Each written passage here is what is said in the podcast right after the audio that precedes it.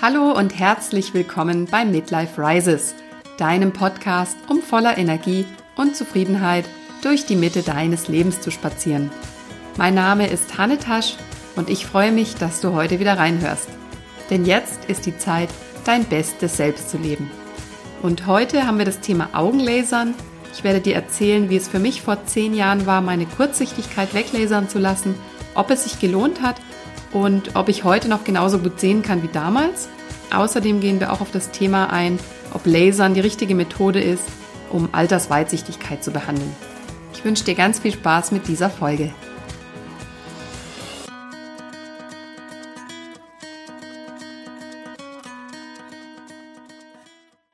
Hallo und schön, dass du da bist heute bei dem Thema Augenlasern ja oder nein. Ich habe mir vor über zehn Jahren meine Augen lasern lassen und möchte dir heute von meinen Erfahrungen berichten, die ich damals gemacht habe und wie sich das Ganze bis heute entwickelt hat. Und ich möchte dir vorher noch eine kleine Anekdote erzählen, die mich überhaupt erst auf die Idee gebracht hat, einen Podcast aufzunehmen zu diesem Thema. Und zwar war ich vor ein paar Tagen in meinem Lieblingscafé zum Coworken mit einer lieben Kollegin und war dann dort auf der Toilette und wollte mir gerade die Hände waschen. Da stand dann ein junges Mädel am Spiegel und hat versucht, etwas aus ihrem Auge rauszubekommen.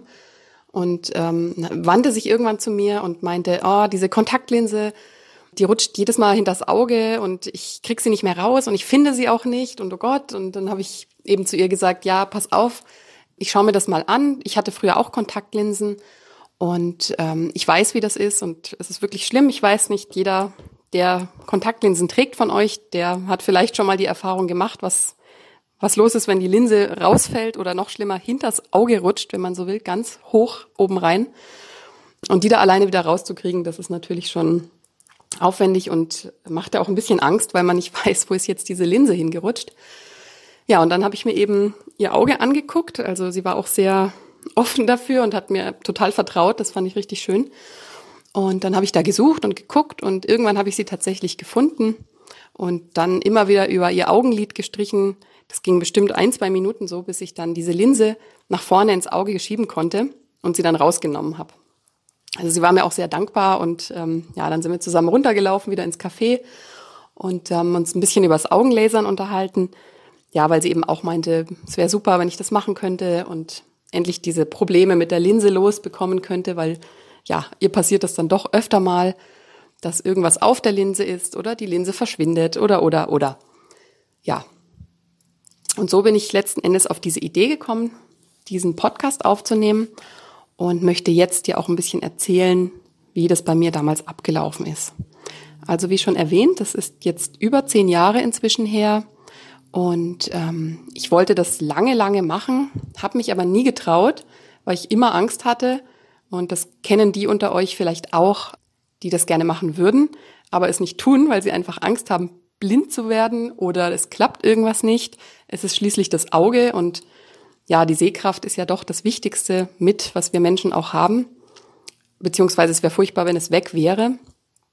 Und ja, wie kam es jetzt dazu? Also ich ähm, hatte mich damals entschlossen dazu, auf eine größere Reise zu gehen durch Asien und Australien und hatte das Ganze schon mit einer Freundin geplant, die genau wie ich eine Brille trug. Und ich dachte mir noch, ja super, dann haben wir beide die gleichen Probleme ähm, unterwegs und ja, müssen die Brille dann irgendwie immer verstauen, was weiß ich. Also wir sind da recht ähm, on the road gewesen, sag ich mal. Und ja, da, da ist eine Brille eigentlich auch immer ein Problem. Also das kennst du vielleicht auch, wenn du eine hast. Oder Kontaktlinsen, wenn man ins Meer geht oder selbst beim Duschen. Ähm, ja, es kann halt schnell mal was reinkommen, Sandkorn oder man verliert vielleicht die Linse mal oder die, ja, man kann halt die Brille nur absetzen und dann sieht man im Wasser nichts, wie auch immer. Jedenfalls diese Gedanken habe ich mir damals gemacht und war dann eigentlich ganz happy, dass meine Freundin die gleichen Probleme haben würde wie ich, wenn man so will. Und ähm, ja, sie hat sich dann ein halbes Jahr, bevor wir losgefahren sind, plötzlich entschlossen, ich lasse mir jetzt die Augen lasern, ich möchte das Problem nicht haben unterwegs. Ja, dann stand ich erstmal da, völlig geschockt und habe dann ein, zwei Tage überlegt und mir gedacht, alles klar, also wenn sie das jetzt macht, dann mache ich es auch. Das hat mich so sehr motiviert dazu, ja, mich endlich zu überwinden und diesen Schritt zu gehen, endlich die Brille loszuwerden. ja, gesagt, getan. Also wir hatten uns dann beide informiert und sind tatsächlich beide bei CareVision gelandet. Das ist so eine Art Kette fürs Augenlasern, die es an mehreren Standorten in Deutschland gibt, haben es also quasi auch beim gleichen Dienstleister dann machen lassen.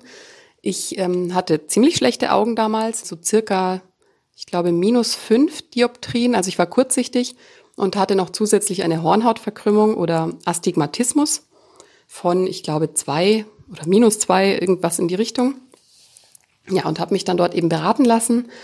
Und es werden einige Tests auch durchgeführt, denn es hat schon, also es braucht einige Voraussetzungen, um das überhaupt machen zu lassen. Also unter anderem ist es wichtig, dass die Hornhaut eine entsprechende Dicke hat, dass weggelasert werden kann überhaupt. Dann dürfen keine Augenkrankheiten bestehen. Und ich meine mich sogar zu erinnern, dass sie auch den Tränenfilm getestet haben oder die Tränenflüssigkeit, ob da genug vorhanden ist. Ja, und natürlich sollte auch die Augenstärke stabil sein. Weil es bringt natürlich nichts, äh, die Augen zu lasern und dann werden die wieder schlechter und schlechter. Ja, das hatte ich also alles erfüllt und dann hat es auch nicht mehr lang gedauert, ich glaube eine Woche, bis ich dann den Lasertermin hatte und dann wurde das gemacht. Und ich hatte natürlich eine riesen Panik davor, da zu liegen und alles mitzubekommen, weil man wird ja nicht narkotisiert, man bekommt ja alles mit, man sieht ja auch alles, was passiert. Das ist ja gerade so dieses Erschreckende, war es zumindest für mich. Aber letzten Endes, als ich dann da lag, war es eigentlich eher spannend, muss ich sagen. Das Ganze zu beobachten und dem Laser zu folgen. Ein kurzer Moment war, ja, war ein bisschen aufregend, weil es wird der Augapfel sozusagen, jetzt wird es vielleicht ein bisschen unangenehm für den einen oder anderen, der jetzt hier zuhört. Der Augapfel wird angesaugt, damit er ja fest stabilisiert werden kann, damit das Auge nicht hin und her wackelt. Und in dem Moment wird man für einen kurzen Moment blind. Also man sieht einfach nichts mehr in dem Moment. Dieser Zustand hält dann so circa eine Minute an und der ist dafür da, dass man einen Schnitt machen kann auf der oberen Hornhaut des Auges.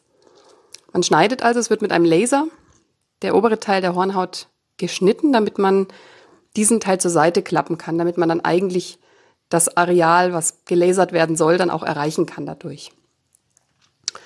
Und das klingt jetzt alles ein bisschen beängstigend, ist es aber eigentlich gar nicht. Man kriegt das ja nicht mit, man sieht ja in dem Moment auch nichts. Es tut auch nicht weh. Man hat vorher Schmerztropfen bekommen in das Auge. Ja, und dann wird es, wie gesagt, zur Seite geklappt. Danach sieht man wieder, man sieht auch den Laser, wie er positioniert wird und folgt dann eben diesem roten, bei mir war es rot damals das Licht, das dann den entsprechenden Bereich weglasert, also diesen Hornhautbereich, der natürlich dick genug sein sollte. Und anschließend wird dann diese Klappe wieder zurückgelegt auf das Auge und setzt sich da wieder glatt auf. Und diese Ränder verwachsen dann mit der Zeit auch wieder. Und das war's. Und dann ist das andere Auge dran. Also es wurden auch tatsächlich beide Augen am selben Tag bei mir gemacht. Ja, ein paar Tage später konnte ich auch schon relativ gut sehen. Also es wurde immer besser. Am Anfang war es noch verschwommen. Aber mit der Zeit ging es dann immer besser. Und ich habe auch immer Übungen gemacht, also immer ein Auge zu und geguckt, wie kann ich mit dem rechten Auge sehen, dann das andere geschlossen, wie kann ich mit dem linken sehen. Also ich war schon immer, ja, gespannt darauf, wann es endlich richtig gut wird und hatte immer Angst natürlich, es bleibt jetzt so und es ist nicht perfekt, aber es war auf jeden Fall schon tausendmal besser als mit der Brille. Insofern war ich da beruhigt. Ja, und nach einigen Wochen, Monaten hat sich das auch so weit eingependelt, dass ich richtig gut sehen konnte. Und was jetzt vielleicht dich am allermeisten interessiert, ja, ich kann bis heute, also knapp elf Jahre später, immer noch perfekt sehen.